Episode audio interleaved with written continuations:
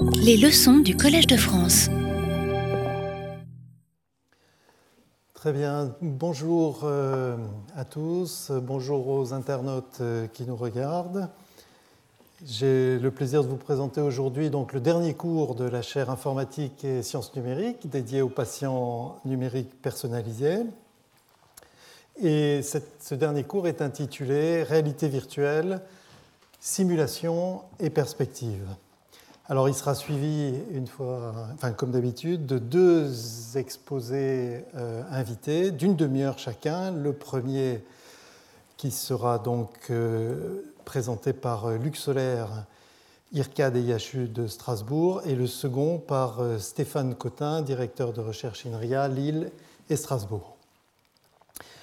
Alors il s'agit du, du, dernier cours et pour ceux d'entre vous qui avaient pu assister à l'intégralité des cours, vous avez vu que j'ai d'abord présenté donc euh, des algorithmes euh, concernant le recalage d'images, puis euh, la segmentation, les atlas statistiques, la dimension temporelle, l'imagerie des tumeurs, l'imagerie microscopique in vivo, le cœur numérique personnalisé, et aujourd'hui, donc, réalité virtuelle, simulation et perspective. Et donc, vous avez certainement vu une progression, au moins dans la longueur euh, des titres, mais je l'espère également dans la nature des modèles sur lesquels euh, s'appuient les algorithmes, modèles géométriques, statistiques, sémantiques, et puis euh, biologiques, physico-chimiques, afin de décrire le patient numérique à la fois dans sa dimension anatomique et sa dimension euh, physiologique. Alors l'exposé d'aujourd'hui est en quatre parties. Je vais, avant de parler de réalité virtuelle, parler de réalité augmentée. Et je vais me limiter à des, introductions sur ces sujets, puisque les deux exposés de Luc Solaire et Stéphane Cotin vont approfondir chacun pendant une demi-heure ces deux sujets. Ensuite, euh, j'aborderai la simulation dans les, dimensions nouvelles euh, que nous avons vues à travers les différents cours. Et puis, euh, j'aborderai des perspectives et en particulier le futur du patient, numérique. Alors, je vais donc commencer par euh, cette introduction sur la réalité augmentée. Et la réalité augmentée, c'est d'abord un problème de fusion d'images. Alors, comme je partageais le bureau cette année avec euh, Philippe Walter, qui est donc le professeur titulaire de la chaire Liliane Bettencourt, la chaire Innovation technologique, et qu'il est question dans cette chaire de peinture, des aspects physico-chimiques de la peinture, j'ai pensé que ce tableau de Magritte serait une belle illustration de la problématique de la réalité augmentée. Et vous voyez ici justement la mise en perspective euh, du chevalet exactement devant euh, le paysage euh, qui est représenté derrière. Alors, dans les applications médicales, on a exactement la même problématique. Il s'agit de fusionner des images, fusionner des images préopératoires avec des images opératoires, c'est-à-dire acquises pendant l'intervention. Alors ici, euh, l'image préopératoire, c'est par exemple une image scanner du foie. Grâce à des algorithmes de segmentation, on a extrait la surface de l'organe. Et cet organe est repositionné de telle sorte qu'il apparaisse dans le champ de vue de la caméra qui produit l'image vidéo, exactement dans la position où il devrait être observé si le patient était transparent. Donc la réalité augmentée, c'est une manière de rendre le patient virtuellement transparent. Et ce que vous voyez sur la partie droite de l'écran, c'est en radiologie interventionnelle, on introduit une aiguille euh, pour venir euh, au centre d'une tumeur réchauffer les tissus et détruire euh, la tumeur de cette manière. Eh bien, on peut également suivre le trajet de l'aiguille, sa position est repérée avec la mire qui est placée au-dessus de, l'aiguille. Et donc on peut fusionner dans une même image des informations préopératoires, par exemple la tumeur, des structures vasculaires, euh, les organes, et puis la trajectoire de l'aiguille. Alors ce problème de recalage d'image, de mise en correspondance d'une image 3D dans une image projective 2D, eh on peut l'aborder de différentes manières. La première manière, c'est de considérer le cas rigide, c'est-à-dire on a 6 degrés de liberté, 3 degrés de liberté pour une rotation, 3 degrés de liberté pour une translation. Et puis, une fois qu'on a positionné euh, l'image 3D dans l'espace, on la projette euh, sur le plan de la caméra. Et cette projection, elle est connue lorsque la caméra a été étalonnée. Alors, on peut faire ce recalage avec des algorithmes de prédiction-vérification d'hypothèses comme ceux que j'ai présentés lors du premier cours. Et il faut s'appuyer pour cela sur des marqueurs anatomiques ou artificiels euh, qui permettent de trouver des correspondances entre l'image préopératoire et l'image péropératoire. Alors j'ai retrouvé un exemple que nous avions traité dans notre équipe euh, à l'époque pendant la thèse de Jacques Feldmar en 1995. Et l'image préopératoire ici, c'est l'image euh, IRM de la tête d'un chercheur de, l'équipe. Et les images péropératoires sont acquises en vision stéréoscopique par deux caméras. Euh, on peut reconstruire avec, à l'aide d'algorithmes de segmentation similaires à ceux que j'ai présentés au deuxième cours la surface, par exemple, du visage dans l'IRM. On peut reconstruire la surface également du cortex cérébral. Donc c'est ce qu'on voit en haut. Et puis, avec la reconstruction stéréoscopique, en fusionnant les deux images prises par les deux caméras, on peut reconstruire également la surface du visage qui est texturé ici en bas. Et pour mettre en correspondance avec un algorithme de prédiction-vérification d'hypothèses des deux surfaces, eh bien, il faut trouver un nombre limité de marqueurs euh, anatomiques. Et on peut par exemple définir ce qu'on appelle les bitangentes, qui sont sur la surface des couples de points qui partagent le même plan tangent. Il y en a un nombre limité sur les surfaces. Euh, la distance qui les sépare est un invariant par transformation rigide, c'est la, distance donc, qui les sépare. Et on peut utiliser donc euh, ces bitangentes pour euh, générer un nombre d'hypothèses plausibles qui sont ensuite vérifiées avec un algorithme comme l'algorithme du point le plus proche itéré que j'ai présenté au premier cours. Alors on voit ces bitangentes sur les deux surfaces. On voit ici le résultat du recalage de la surface euh, du visage stéréo sur la surface extraite de l'IRM.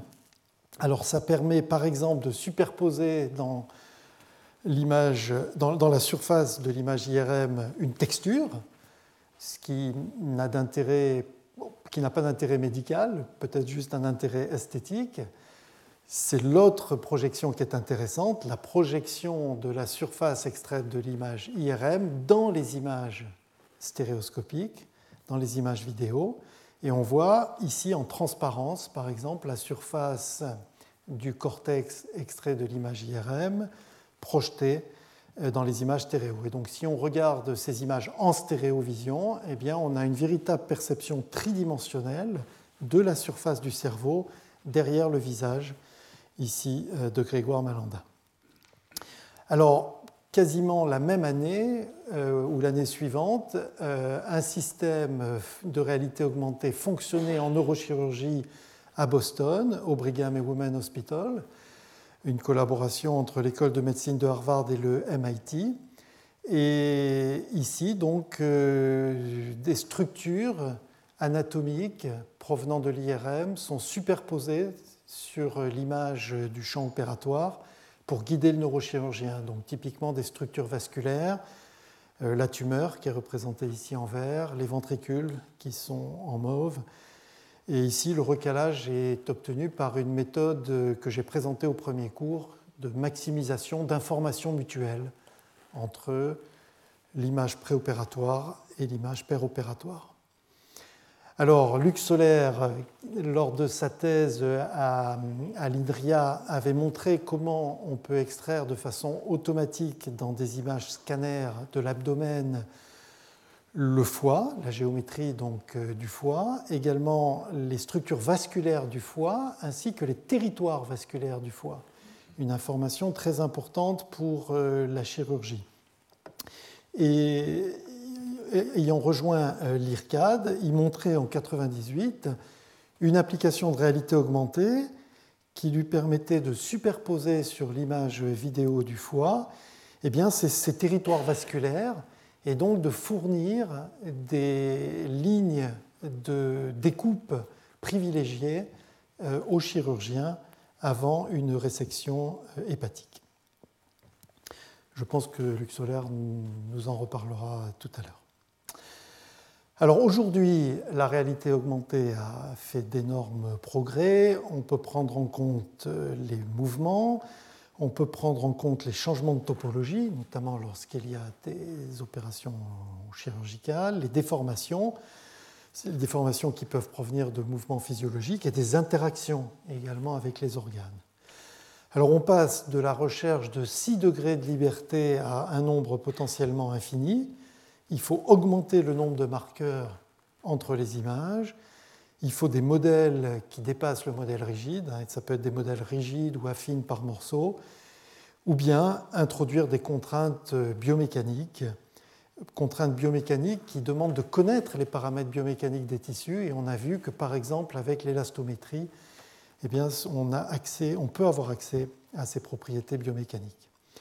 Et donc Luc Solaire nous montrera dans sa présentation comment rendre le patient virtuellement transparent, par exemple pour de la chirurgie guidée par la robotique, d'abord pour placer à travers des, petits orifices les trocars qui vont guider les bras du robot et le trocar qui va guider la caméra, qui va permettre donc euh, d'observer à l'intérieur du corps humain et également pendant la manipulation avec la télémanipulation du robot, eh bien, comment superposer des informations provenant des images préopératoires pour guider euh, les gestes euh, du chirurgien.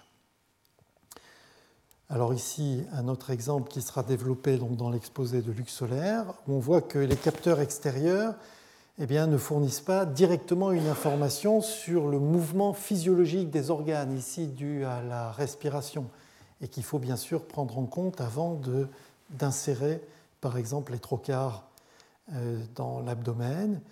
Et puis, euh, Stéphane Cotin, dans sa présentation, nous montrera comment des modèles biomécaniques superposés dans les images euh, vidéo permettent euh, d'introduire des contraintes supplémentaires utiles lorsqu'il y a de grandes déformations, par exemple, pour suivre euh, des structures, pour, pour, superposer des structures, euh, par exemple vasculaires, sur le foie pendant sa manipulation. Voilà, donc ça, c'est la conclusion de l'introduction sur la réalité augmentée, qui va être poursuivie donc dans un instant. Et je vais maintenant parler de réalité euh, virtuelle. Alors, lorsqu'on pense réalité virtuelle, généralement, on pense euh, immersion sensorielle. Immersion sensorielle avec euh, un retour visuel, donc une immersion visuelle, un retour d'effort, Lorsqu'on touche des organes euh, virtuels, eh bien, il faut pouvoir les sentir. Et puis, il peut y avoir d'autres sens, notamment euh, le sens auditif, qui peut jouer un rôle très important dans de nombreux simulateurs, et éventuellement d'autres sens euh, olfactifs, gustatifs. Alors, j'ai montré un exemple d'immersion visuelle à la fin du cours sur le cœur numérique la semaine dernière on voyait un médecin et un scientifique euh, autour d'un cœur euh, numérique euh, tridimensionnel. En fait, ce dont je voudrais parler maintenant, c'est aller au-delà de cette immersion visuelle et aborder une véritable interaction physique avec l'organe virtuel, et bien sûr avec comme objectif de développer des outils de simulation de chirurgie en particulier dans le domaine de la chirurgie laparoscopique. Donc une chirurgie, vous le savez, qui est effectuée donc à travers des petits orifices. On voit que le chirurgien n'a plus une vision directe du champ opératoire, mais une vision indirecte à travers un écran. Et il doit développer une expertise euh, particulière, une coordination particulière entre l'œil et la main. Et donc, euh, pour développer cette expertise, il faut bien sûr euh, s'entraîner. Alors, il y a la possibilité de s'entraîner sur ce qu'on appelle des endotrainers, qui sont des simulateurs mécaniques passifs, très peu réalistes. Il y a la possibilité de s'entraîner sur euh, des animaux, et pour la chirurgie digestive, eh c'est généralement sur euh, des cochons que l'entraînement est fait, ce qui pose bien sûr des problèmes éthiques, ce n'est pas quelque chose d'autorisé dans tous les pays, et puis qui pose de toute façon un problème d'isomorphisme, puisqu'il n'y a pas une correspondance absolue entre l'anatomie du cochon et l'anatomie humaine. Et puis, Bien sûr, on a la possibilité de s'entraîner sur les patients eux-mêmes, c'est ce qu'on appelle la courbe d'apprentissage, et on veut bien sûr que cet apprentissage sur le patient eh bien, soit le plus rapide possible. Donc il y a déjà une très grande expertise du chirurgien lorsqu'il fait sa première opération. Il y a d'ailleurs un slogan dans le domaine de la simulation de chirurgie qui est jamais la première fois sur un patient, et c'est justement l'objectif du développement de simulateurs. Alors pour avoir une interaction réaliste avec des organes virtuels, il faut plus qu'une modélisation géométrique hein, qui, peut être suffisante pour une navigation visuelle. Il faut une véritable modélisation biophysique. Et cette modélisation biophysique, elle permet de faire des déformations, des découpes euh, euh, réalistes et également de calculer un retour d'effort donc, euh, à appliquer aux instruments. Alors on n'a pas toujours en tête les performances qui sont requises par un simulateur. Euh, si on interagit avec l'organe virtuel qui est à gauche avec euh, l'appareil qui est à droite, hein, qui est équipé de capteurs qui permettent de connaître euh, le mouvement de l'instrument et également de petits moteurs qui permettent de créer des couples et donc un retour d'effort sur l'instrument, eh bien, il faut déplacer l'instrument, détecter les collisions et les transformer en déformation de l'organe à une fréquence euh, visuelle, à une fréquence de rafraîchissement de l'écran d'au moins 25 Hz pour avoir une impression visuelle continue euh, de la déformation. Et puis, il faut calculer des forces en retour sur l'instrument avec une fréquence beaucoup plus élevée typiquement entre 300 et 1000 Hz, pour avoir un sentiment en fait, de retour d'effort continu. Donc une fréquence beaucoup plus élevée qui demande des calculs extrêmement rapides. Alors Stéphane Cotin, dans, sa thèse, euh, à la fin des années 90, avait développé un premier système euh, temps réel euh, qui permettait donc de simuler une loi de comportement élastique calculée avec des éléments finis et des algorithmes extrêmement puissants qui utilisaient des précalculs, une combinaison de précalculs, et qui permettaient d'animer, par exemple, près de 10 000 tétraèdres à la cadence de 25 Hz et avec un calcul des forces en retour qui autour de 500 Hz. Donc euh, cet article euh, publié donc, euh, dans cette revue en 1999 avait fait a eu beaucoup, beaucoup de succès. Il a eu également beaucoup de succès dans une autre revue, euh, Annals of Surgery, où il a été accompagné d'un éditorial euh, remarquable du, rédacteur en chef de la revue. Et puis, euh, grâce à une collaboration avec l'équipe de Marie-Paul Cany à Grenoble, on a pu rajouter de la texture euh, sur euh, le foie pour le rendre plus réaliste, le présenter à une conférence qui est très connue dans le domaine du graphique, qui est la conférence euh, SIGRAPH, et montrer donc des simulations à la fois réalistes sur le plan visuel et sur le plan du retour d'effort. Alors j'en profite pour mentionner que Marie-Paul euh, c'est elle l'année prochaine qui, euh, dans le cadre de la chaire annuelle euh, informatique et sciences numériques, présentera l'état de l'art dans le domaine de la synthèse de la synthèse d'images. Alors, à l'occasion de, thèses successives, donc la thèse de Stéphane Cotin, puis de Guillaume Pissin-Bonneau, de Clément Forest, les contacts entre l'instrument et euh, l'organe visuel ont été raffinés pour faire euh, un contact, par exemple, avec tout l'instrument, le glissement, agripper, différents types de découpes, des découpes en écrasant le parenchyme du foie ou bien en faisant éclater les cellules hépatiques avec une simulation d'ondes ultrasonores.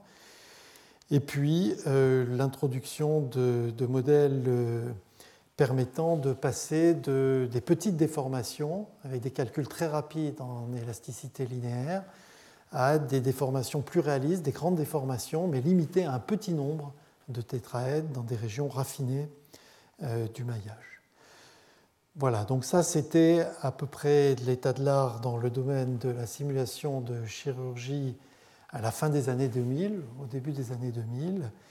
Et Stéphane Cotin, dans sa présentation tout à l'heure, nous présentera la suite de cette histoire avec euh, le développement de simulateurs avancés dans le domaine, par exemple, endovasculaire, comment introduire un cathéter, simuler l'injection d'un produit de contraste, simuler ensuite, euh, par exemple, l'introduction de ce qu'on appelle des coils pour euh, réduire des anévrismes.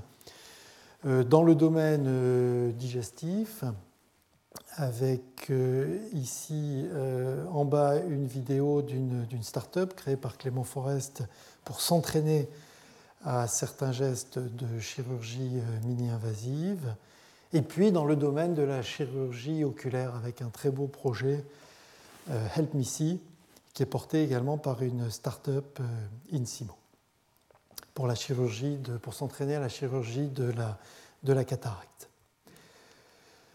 Voilà, donc ça, c'était ce que je voulais présenter sur euh, la réalité augmentée, la réalité virtuelle pour la simulation de chirurgie.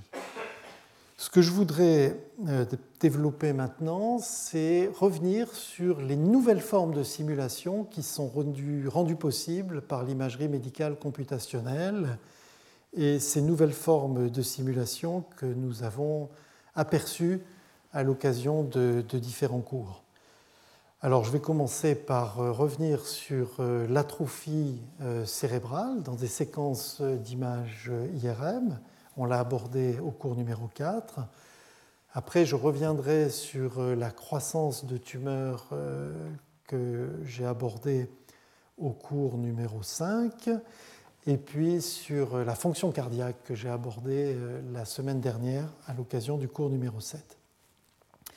Alors pour l'atrophie euh, cérébrale, j'ai montré comment, avec des modèles euh, purement géométriques, mais très sophistiqués, on pouvait reproduire l'évolution plausible euh, du cerveau entre deux examens. Ici, donc deux examens IRM séparés de quatre années, et puis l'optimisation d'une fonction une fonction avec deux termes qui décrit la ressemblance souhaitée entre l'image de départ et l'image d'arrivée. On souhaite que les images se ressemblent le plus possible après la simulation, tout en imposant, et c'est le deuxième terme, une régularité aussi grande que possible aux déformations qui sont appliquées et une amplitude la plus petite possible de ces déformations. Et donc j'ai montré que, par exemple, en utilisant le cadre des flots de difféomorphisme, on pouvait recréer euh, cette évolution et qu'on pouvait euh, utiliser cette représentation pour la quantifier et pour faire d'autres choses également. Alors je ne vais pas revenir sur ces flots de difféomorphisme, je montre juste cette diapositive pour euh, rappeler donc la représentation géométrique sous-jacente à cette simulation de l'atrophie. Et je rappelle le nom des algorithmes, LDDMM, les logdémons, qui permettent de calculer et de simuler euh, cette atrophie. Alors j'ai montré qu'en rajoutant un cadre statistique, on pouvait également intégrer les atrophies simulées sur, par exemple, ici, 70 patients qui sont dans une grande base de données américaine des patients qui souffrent de la maladie d'Alzheimer, qui ont été observés à deux instants à un an d'écart. eh on peut fusionner euh, ces simulations dans une seule simulation moyenne qui non seulement représente l'atrophie pendant une durée d'un an, mais peut être extrapolée dans le passé et dans le futur à plus ou moins 5 ans. Et donc on peut simuler une évolution plausible sur une durée de, 10 années. Alors j'ai montré également qu'en combinant géométrie et statistique, on pouvait comparer les évolutions moyennes sur deux groupes de participants. Ici, 57 participants qui répondent négativement à un test biologique et 41 qui répondent positivement au même test biologique, un test qui rend très probable le fait qu'ils développent la maladie d'Alzheimer. Et on peut de cette manière quantifier la différence d'évolution entre les atrophies des deux groupes et montrer qu'elle est statistiquement significativement plus importante dans le groupe qui répond positivement aux marqueurs biologiques. Et donc ici, l'imagerie médicale computationnelle, les modèles géométriques et statistiques jouent vraiment le rôle du microscope informatique puisqu'ils permettent de voir des choses qui sont indiscernables à l'œil nu sur des données qui sont absolument gigantesques, puisqu'il y a 100 images volumiques prises à deux instants différents. Alors j'ai montré qu'au-delà de modèles géométriques et statistiques, on pouvait également utiliser un modèle biomécanique, et ça c'est vraiment des travaux en cours.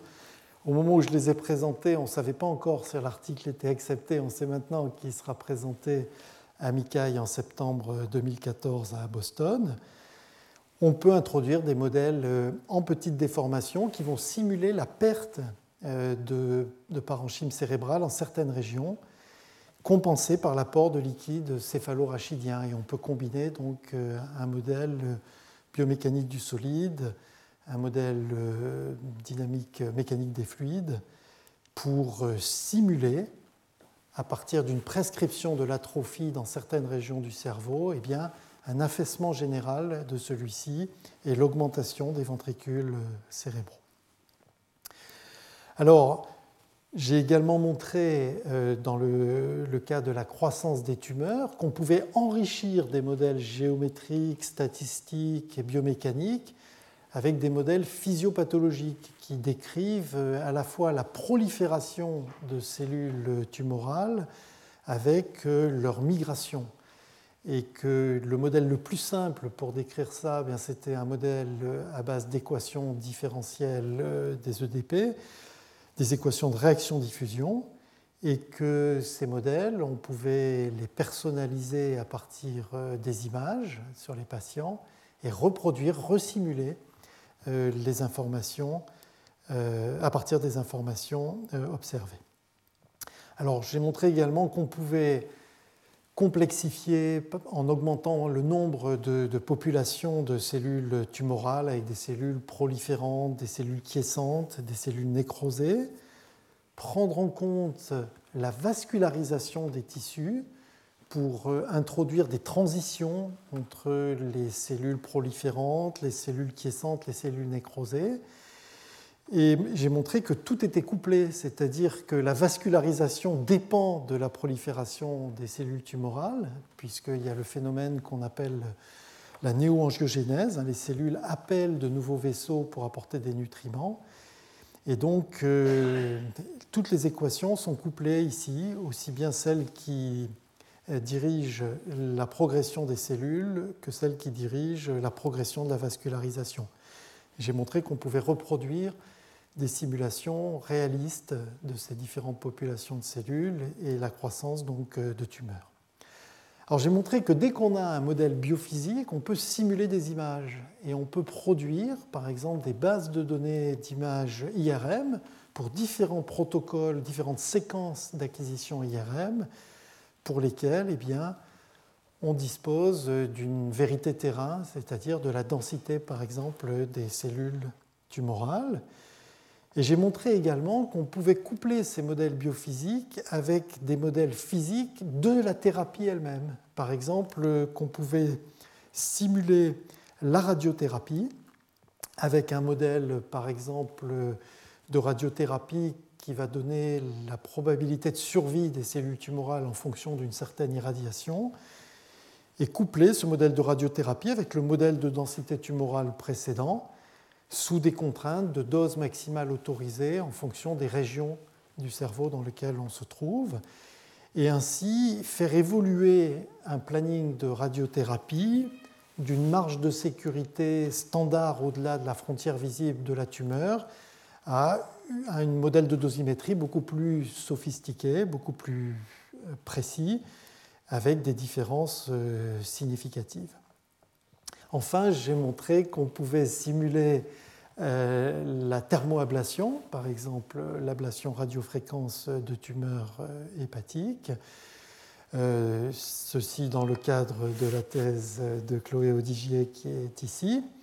Et dans le cadre d'une collaboration avec Siemens Princeton, Johns Hopkins et l'IHU de Strasbourg, avec l'INRIA, il faut prendre en compte le système vasculaire hépatique, qui est visualisé ici avec euh, les outils de Visible Patient euh, de Luxolaire, et prendre en compte une modélisation biophysique des flux sanguins, des transports thermiques, de la mort cellulaire.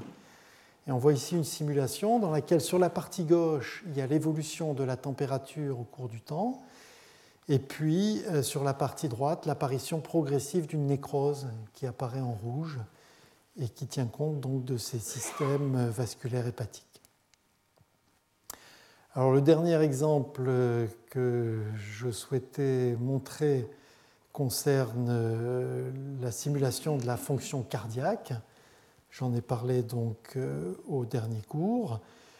J'ai montré qu'on pouvait simuler euh, d'abord la géométrie euh, des ventricules et des oreillettes du cœur et du myocarde. Là, on pouvait simuler également le système des fibres cardiaques, qu'on pouvait, au-dessus de cette représentation géométrique, construire un modèle biophysique de l'activité électrique euh, du cœur.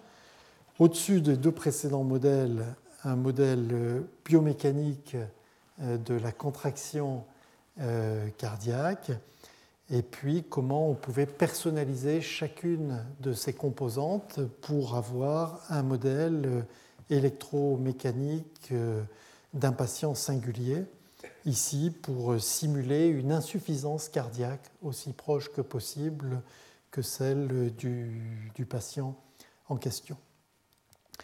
Alors, j'ai montré que la composante euh, électrique, à partir du moment où elle est personnalisée, elle permet de simuler euh, des choses très intéressantes. Elle permet de simuler, par exemple, un protocole qui s'appelle Vitistim, qui est un protocole de stimulation d'un foyer euh, électrique euh, en un point donné du cœur. Donc ici, on va venir stimuler en un point virtuel euh, l'apparition d'un tel foyer.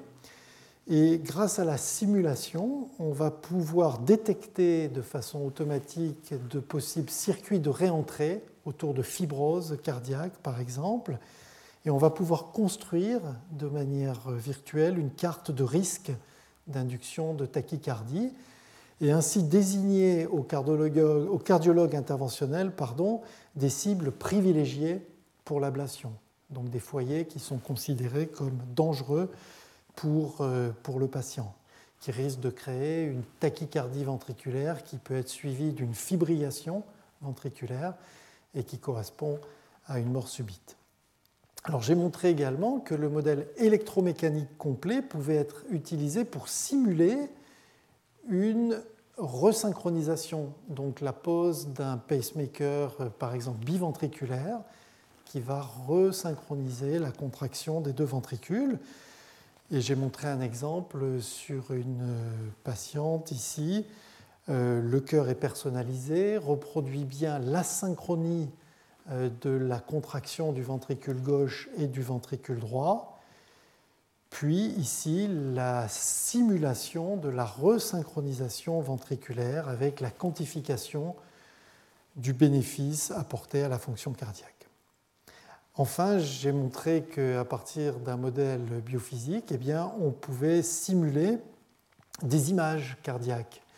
et qu'on pouvait, à partir d'une IRM réelle qui ne correspond à aucun modèle particulier, eh bien, créer une IRM simulée, euh, très proche mais différente, et qui suit exactement les mouvements prescrits par un modèle biophysique pour lequel on dispose de l'information électrique et mécanique. Et on voit bien ici l'alignement très proche du modèle avec la nouvelle image euh, aussi bien à droite qu'à gauche. Alors, après donc euh, ces différentes étapes, réalité augmentée, réalité virtuelle, autre forme de simulation, eh bien, je, voudrais conclure sur euh, ma vision en fait du futur du patient numérique. Et j'ai préparé ça en, en 10 points. Alors d'abord un avertissement, je sais que Jacques Maresco en avait, en avait donné un avant de faire des prédictions. La prédiction est très difficile, surtout s'il s'agit du futur, comme vous le savez, et comme l'ont très bien, très bien dit avant moi Niels Bohr et, Woody Allen. Alors ma première prédiction, c'est qu'on va continuer à avoir euh, beaucoup d'images et davantage d'images. Alors d'abord pour les images existantes, leur qualité, leur résolution spatiale et temporelle va continuer à s'améliorer. Des modalités d'imagerie qui existent mais qui sont actuellement peu utilisées vont, pour beaucoup d'entre elles, se généraliser. Et puis de nouvelles modalités d'imagerie seront inventées et couvriront, à mon avis, toutes les échelles, depuis les échelles moléculaires jusqu'aux échelles cellulaires et les échelles de l'organe entier. Alors j'ai montré euh, des exemples d'images euh, très nouvelles, mais qui existent déjà. L'élastographie que j'ai évoquée, j'ai consacré une session entière à l'endomicroscopie euh, confocale, c'était la sixième séance. Il y a d'autres modalités d'imagerie microscopique comme la tomographie de cohérence optique également qui, dont l'usage augmente. L'IRM est un champ absolument euh, fascinant et qui se développe énormément. On a vu euh, lors de certains séminaires euh, des images IRM à très haut champ. Hein, je pense au séminaire de Stéphane Le Hérissi. L'imagerie IRM spectroscopique également qui donne des informations sur le métabolisme. L'IRM thermométrique hein, qui fournit des informations sur la température des tissus. L'IRM de diffusion qui continue à se à se développer, l'IRM de perfusion également. Alors, on a vu également le développement des outils qui permettent d'acquérir des cartes de champs électriques. Il y a également de l'imagerie euh, des champs magnétiques, et je pense que ça va, ça va également énormément se développer. Il y a de plus en plus également de capteurs qui peuvent être portés euh, par chacun d'entre nous. Ici, une veste, par exemple, qu'on peut acheter pour mesurer en permanence son électrocardiogramme, euh, sa pression cardiaque, euh, également la saturation en oxygène euh, du sang, et donc des informations qui sont transmises sans fil à votre iPhone, qui lui-même peut être connecté à un centre de traitement des données. Il y a également le développement de ce qu'on appelle les images théranostiques. Théranostique est un mélange de thérapie et de diagnostic. Alors j'ai mis d'abord dans cette catégorie euh, les ultrasons focalisés, ultrasons qui permettent à la fois d'acquérir des informations pour le diagnostic et qui peuvent ensuite être utilisés pour détruire par exemple des, tissus cancéreux. Et puis, c'est plutôt l'utilisation de théranostiques qui est faite, euh, l'utilisation de nanovecteurs qui vont encapsuler par exemple un produit de contraste et un médicament et donc dont on va pouvoir suivre la progression avec euh, des systèmes d'imagerie et qu'on va pouvoir ensuite euh, cibler avec par exemple des ultrasons euh, focalisés pour faire exploser la capsule qui va délivrer le médicament à un endroit précis, par exemple sur une tumeur. Alors là, j'ai illustré avec un dessin qui vient du projet de Thomas Baumert à, l'IHU de, Strasbourg. Alors bien sûr, de nouvelles images vont être inventées. Qui aurait pu prédire euh, il y a moins de dix ans qu'aujourd'hui on saurait par exemple observer à l'intérieur du corps humain les alvéoles avec des poumons avec l'endomicroscopie, qu'on pourrait voir la microcirculation dans des capillaires, dans des vaisseaux qui sont ici sur un kyste bénin du pancréas. Et les petits points noirs que vous voyez se déplacer dans l'image en haut au milieu, eh bien, ce sont les globules rouges qu'on voit in vivo dans, le patient, euh, des images des cellules de notre estomac, de notre intestin, de notre vessie, et qui auraient pu prédire qu'on pourrait par exemple grader différents stades du cancer, ici dans une endoscopie, entre un épithélium normal et puis une métaplasie bénigne, une dysplasie maligne et puis un stade avancé du, cancer. Alors ça, c'était le premier point, l'explosion prédite euh, des techniques d'imagerie. Le deuxième point, c'est les progrès et sauts technologiques euh, qui vont euh, arriver. Le premier progrès auquel je pense, c'est la puissance des ordinateurs, qui depuis plusieurs dizaines d'années a suivi euh, la loi de Moore, une augmentation de la puissance d'un facteur 2 à peu près tous les 18 mois. Ça veut quand même dire fois 1000 tous les 15 ans et fois 1 million tous les 30 ans. Donc on peut imaginer aujourd'hui que l'ordinateur le plus puissant, donc, qui est un ordinateur chinois qui fait 35 millions de milliards d'opérations par seconde, et qui est donc 3 millions de fois plus puissant que Deep Blue, qui a battu le champion du monde d'échecs en 97, eh bien, euh, ces performances euh, dans les années à venir vont augmenter. On envisage en 2019 euh, l'hexaflop, 1 milliard de milliards d'opérations par seconde, et peut-être en 2034 le zetaflop avec 1000 milliards de milliards d'opérations par seconde. Alors les progrès vont concerner également les techniques de visualisation. Euh, je sais que Luxolaire va en parler. On, peut observer les images médicales aujourd'hui sur euh, de tout petits objets, par exemple un iPhone, ou bien sur de très grandes tables ou de très grands écrans dans lesquels on peut observer l'intégralité du patient. Ici, euh, un exemple d'utilisation, par exemple, de Google Glass dans une salle de chirurgie à Rennes.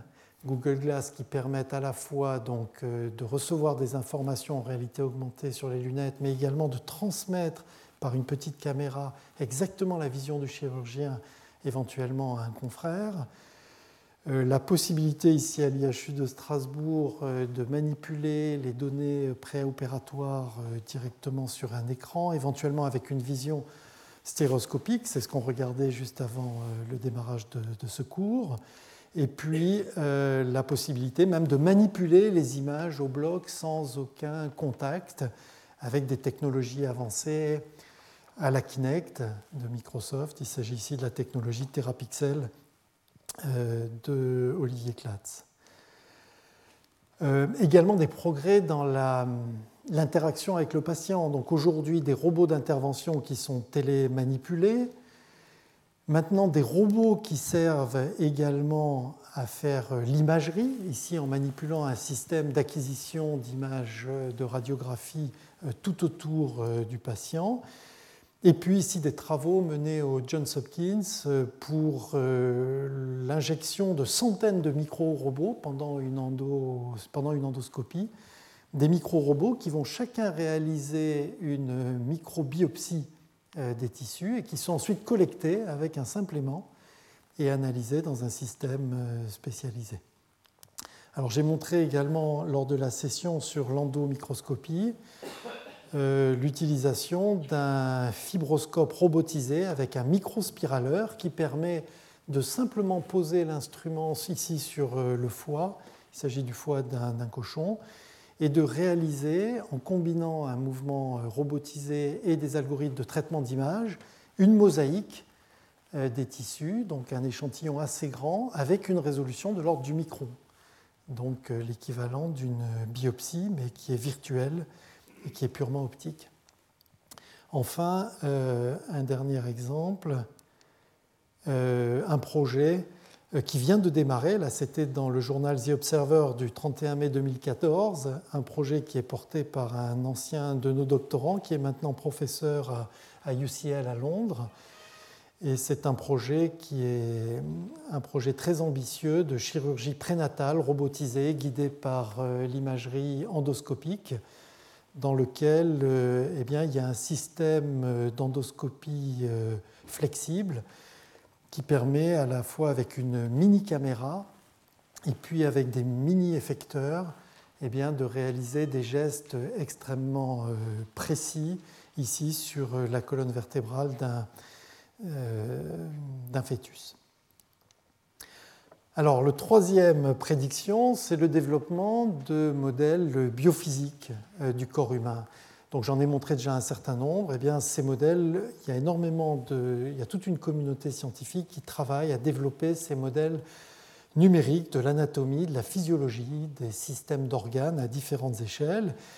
Et il y a notamment le projet Physium qui va être présenté par euh, Peter Hunter euh, à l'occasion du colloque de la semaine prochaine, du colloque du 24 juin. Vous voyez qu'il y a une modélisation depuis les réseaux géniques, l'interaction avec les protéines, les cellules, les tissus, et puis les organes et le corps entier. Et alors, je mentionne un, un institut sans mur qui s'appelle le VPH Institute, VPH pour Virtual Physiological Human, un institut qui vise à promouvoir le développement justement de ces modèles numériques et également leur personnalisation avec euh, l'imagerie médicale. Et cet institut auquel contribuent de nombreux organismes, dont, l'INRIA, euh, le VPH Institute. Alors la quatrième prédiction, c'est le développement des algorithmes de personnalisation de tous ces modèles biophysiques à partir des images et des signaux.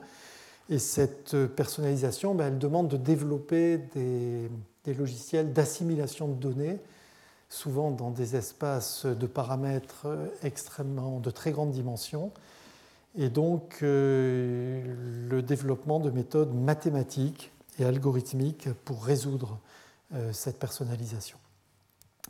Alors également euh, le développement de la simulation biophysique, dont je viens d'en parler euh, pendant, pendant ce cours. Et je pense qu'il s'agit vraiment d'un nouveau pilier de, de, la recherche, à côté de la théorie et de l'expérimentation, pour comprendre, pour prédire, pour planifier, pour optimiser, et également pour construire des bases de données virtuelles avec des informations euh, d'une vérité terrain. Alors ça, ça conduit naturellement au sixième euh, pronostic, qui est le développement de big data encore plus grande, donc bigger data, avec de très grandes bases de données d'images euh, disponibles pour la communauté euh, scientifique sur Internet, avec toute une expertise associée à chaque image. Donc de telles bases de données existent déjà, je l'ai mentionné dans le domaine de la maladie d'Alzheimer, mais ça existe également dans d'autres domaines. Il y en a qui sont créés régulièrement, par exemple dans le cadre des challenges euh, Mikai, et qui, je pense, seront petit à petit complétés aussi avec des images simulées, parce que les images réelles euh, coûtent très cher à, la fois pour leur acquisition et puis également pour associer une expertise, alors que les images simulées peuvent être construites en très grand nombre à un moindre coût. Alors ça, ça conduit naturellement à un septième point qui est le développement des algorithmes d'apprentissage automatique sur de très grandes bases de données. C'est quand même ce qui a valu le succès de la Kinect, c'est le développement d'un modèle humanoïde articulé virtuel qui a permis de construire des millions d'images euh, de joueurs virtuels en face du système de jeu Kinect et qui ont permis d'apprendre à reconnaître la position des joueurs. J'ai montré que justement, avec un modèle biophysique, par exemple, de tumeur, on pouvait construire des images IRM et apprendre à segmenter automatiquement ces images. J'ai également montré qu'avec le modèle biophysique du cœur, eh on pouvait apprendre eh des images échographiques à relier l'activité électrique au mouvement qu'on observait automatiquement dans les images. Alors la huitième prédiction, il n'y en a que dix, hein, rassurez-vous, c'est le développement de davantage d'atlas intelligents, c'est-à-dire non seulement la construction de bases de données, mais le développement de logiciels qui permettent automatiquement d'extraire par le contenu les images les plus similaires de ces bases de données. Et l'intérêt, eh je l'ai montré dans le cadre de l'endomicroscopie, c'est par exemple de rapprocher une image endomicroscopique inconnue d'images préalablement expertisées par des experts et d'utiliser le diagnostic des experts pour guider l'interprétation de la nouvelle image. Alors, le rapprochement des images, euh, j'ai montré qu'il pouvait se faire à partir de l'apparence, à partir de la texture de l'image. Il peut se faire également à partir de la forme des structures qui sont extraites. Et puis, probablement dans le futur, à partir du mouvement, lorsqu'on dispose de séquences 4D, de films, ou de l'évolution, euh, lorsqu'on dispose de plusieurs examens. Et donc, ça va être l'ouverture automatique d'immenses livres de, connaissances directement aux bonnes pages. Alors, j'ai montré que dès qu'on a une mesure de ressemblance entre des images, hein, ici dans le cas d'images 2D, eh bien, on pouvait projeter ces images dans un espace de dimension réduite, par exemple ici de dimension 2, en essayant de préserver la distance entre les images. Et là, j'ai montré que, par exemple, sur des images d'endomicroscopie, il s'agit de polypes du côlon, eh on pouvait mettre euh, un point bleu pour les polypes bénins, un point rouge pour les polypes malins, et on pouvait faire ressortir une structure dans cette variété des images et repérer, par exemple, des régions dans lesquelles on a uniquement des polypes bénins et d'autres où on a uniquement des polypes malins, ce qui permet de guider encore plus facilement l'interprétation de nouvelles images qui arriveraient dans ces régions. Daniel Ruckert, le 24 juin, lors du colloque, nous présentera le même concept appliqué à des images volumiques du cerveau, des images IRM, dans le cadre de la maladie d'Alzheimer.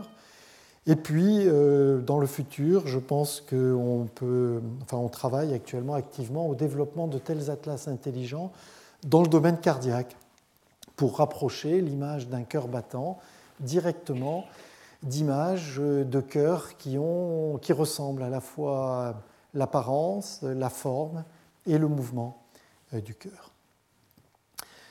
Alors je pense qu'il y aura également de plus en plus d'intégration de tous ces outils. Et donc ici, la salle de chirurgie du futur dessinée par euh, Luc Solaire, il s'agit de l'IHU de Strasbourg. On pourrait faire une image similaire avec, euh, par exemple, l'IHU de, Bordeaux ou l'IHU de la Pitié-Salpêtrière, avec des images préopératoires qui permettent de construire un modèle euh, numérique euh, du patient, de planifier, de simuler avec des outils de réalité virtuelle les interventions, et puis ensuite, avec l'imagerie péropératoire, la réalité augmentée, ben, de guider l'action thérapeutique éventuellement robotisée. Enfin, et c'est mon dernier point, je pense qu'il va y avoir de plus en plus de liens entre différentes communautés scientifiques, des liens entre la communauté informatique et sciences numériques, avec bien sûr mathématiques, physique, chimie, biologie et médecine, ça je l'ai montré à l'occasion des différents cours, également avec la communauté vision par ordinateur et robotique, et puis aussi probablement dans le domaine informatique avec euh, le domaine des bases de données qui a été présenté ici par Serge Abitboul, le domaine de la sécurité informatique qui a été présenté par Martin Abadi, la certification des logiciels qui a été bien sûr présenté par euh, Gérard Berry. Et je pense que ces liens en fait euh, vont être nécessaires pour vraiment développer des, logiciels qui soient à la fois performants et sûrs. Alors, je m'étais amusé à étudier euh, avec l'aide d'Hervé Delingette euh, les liens entre les titres des conférences présentées à MICAI, hein, qui est la conférence imagerie euh, médicale computationnelle, avec les titres présentés à la conférence de vision par ordinateur, qui était la plus proche, ICCV. Alors, on voit que la distribution des mots-clés est, est différente. Ce n'est pas nécessairement les mêmes qui apparaissent en très gros, mais si on fait une analyse fine, on retrouve par exemple segmentation, recalage, apprentissage, détection, suivi, forme, euh, méthode parcimonieuse, etc. entre les deux. Et donc il y a des liens étroits entre ces, deux communautés qui d'ailleurs euh, euh, interagissent beaucoup. Alors ce qui va vraiment rester spécifique au domaine de l'imagerie médicale computationnelle, c'est ce triangle vertueux que j'avais présenté à la fin de la leçon inaugurale et qui, je crois, est très bien illustrée par la session d'aujourd'hui. C'est une recherche académique pluridisciplinaire, donc informatique et sciences numériques avec d'autres sciences, avec un fort partenariat clinique indispensable pour définir euh, les bons problèmes et également les valider, et puis très souvent un partenariat industriel qui est nécessaire pour transformer les prototypes de recherche en véritables produits qui sont certifiés et qui sont fiables. Alors euh, vraiment, je, enfin, je l'ai déjà dit à son inaugurale, je crois que je l'ai redit à la session sur l'endomicroscopie, il faut vraiment encourager les, jeunes chercheurs à franchir les frontières souvent artificielles entre ces domaines, entre ces mondes, parce que leur interaction est extrêmement euh, fertile et riche en, innovation. Alors je voulais terminer sur cette image de Nice. Euh, c'est l'endroit où on avait organisé la conférence euh, Mikai en 2012, une conférence qui a eu lieu l'an dernier au Japon et qui aura lieu donc en septembre à Boston. C'est la conférence du domaine de l'imagerie médicale computationnelle et de la chirurgie guidée par, par l'imagerie. Et c'est vraiment une jeune discipline qui est portée par une jeune communauté de chercheurs. Il y a typiquement plus de 40% des participants à cette conférence qui sont des doctorants ou des jeunes docteurs. Et donc je crois que c'est vraiment un signe de, vitalité euh, de ce jeune domaine de recherche. Alors je voudrais vous encourager à tous venir mardi prochain au colloque qui va rassembler des personnalités scientifiques absolument euh, exceptionnelles. Euh, n'ayez pas peur des titres en anglais, il y aura la traduction euh, automatique euh, en français qui sera assurée, la traduction pas automatique, non simultanée, mais pas automatique. C'est toujours des, des, spécialistes qui font cette traduction. Et je vais dans un instant passer la parole à Luc Solaire et Stéphane Cotin, mais auparavant, je voudrais remercier un certain nombre de personnes je voudrais, puisque c'est le dernier cours, remercier d'abord euh, mon équipe de recherche Asclepios qui m'a bien aidé dans la préparation d'un certain nombre de cours. Je voudrais remercier Gérard Berry qui a été fidèle euh, euh, à chacun, à pratiquement tous les cours. Il m'a dit que les deux qu'il a ratés, il les regarderait sur Internet. Également pour ses précieux conseils, pour son enthousiasme communicatif. Je voudrais enfin remercier tous les services du, Collège de France qui ont été absolument remarquables, services audiovisuels, Internet, relations avec la presse, etc. Et je voudrais tout particulièrement remercier deux personnes qui m'ont assisté de façon exceptionnelle. Il s'agit de Marie Chéron, euh, qui est responsable donc de la communication du mécénat et des chaires annuelles, et de Julie Béret à la direction des affaires culturelles et des relations extérieures. Et je souhaiterais qu'elle vienne me rejoindre parce que j'ai un petit cadeau pour elle.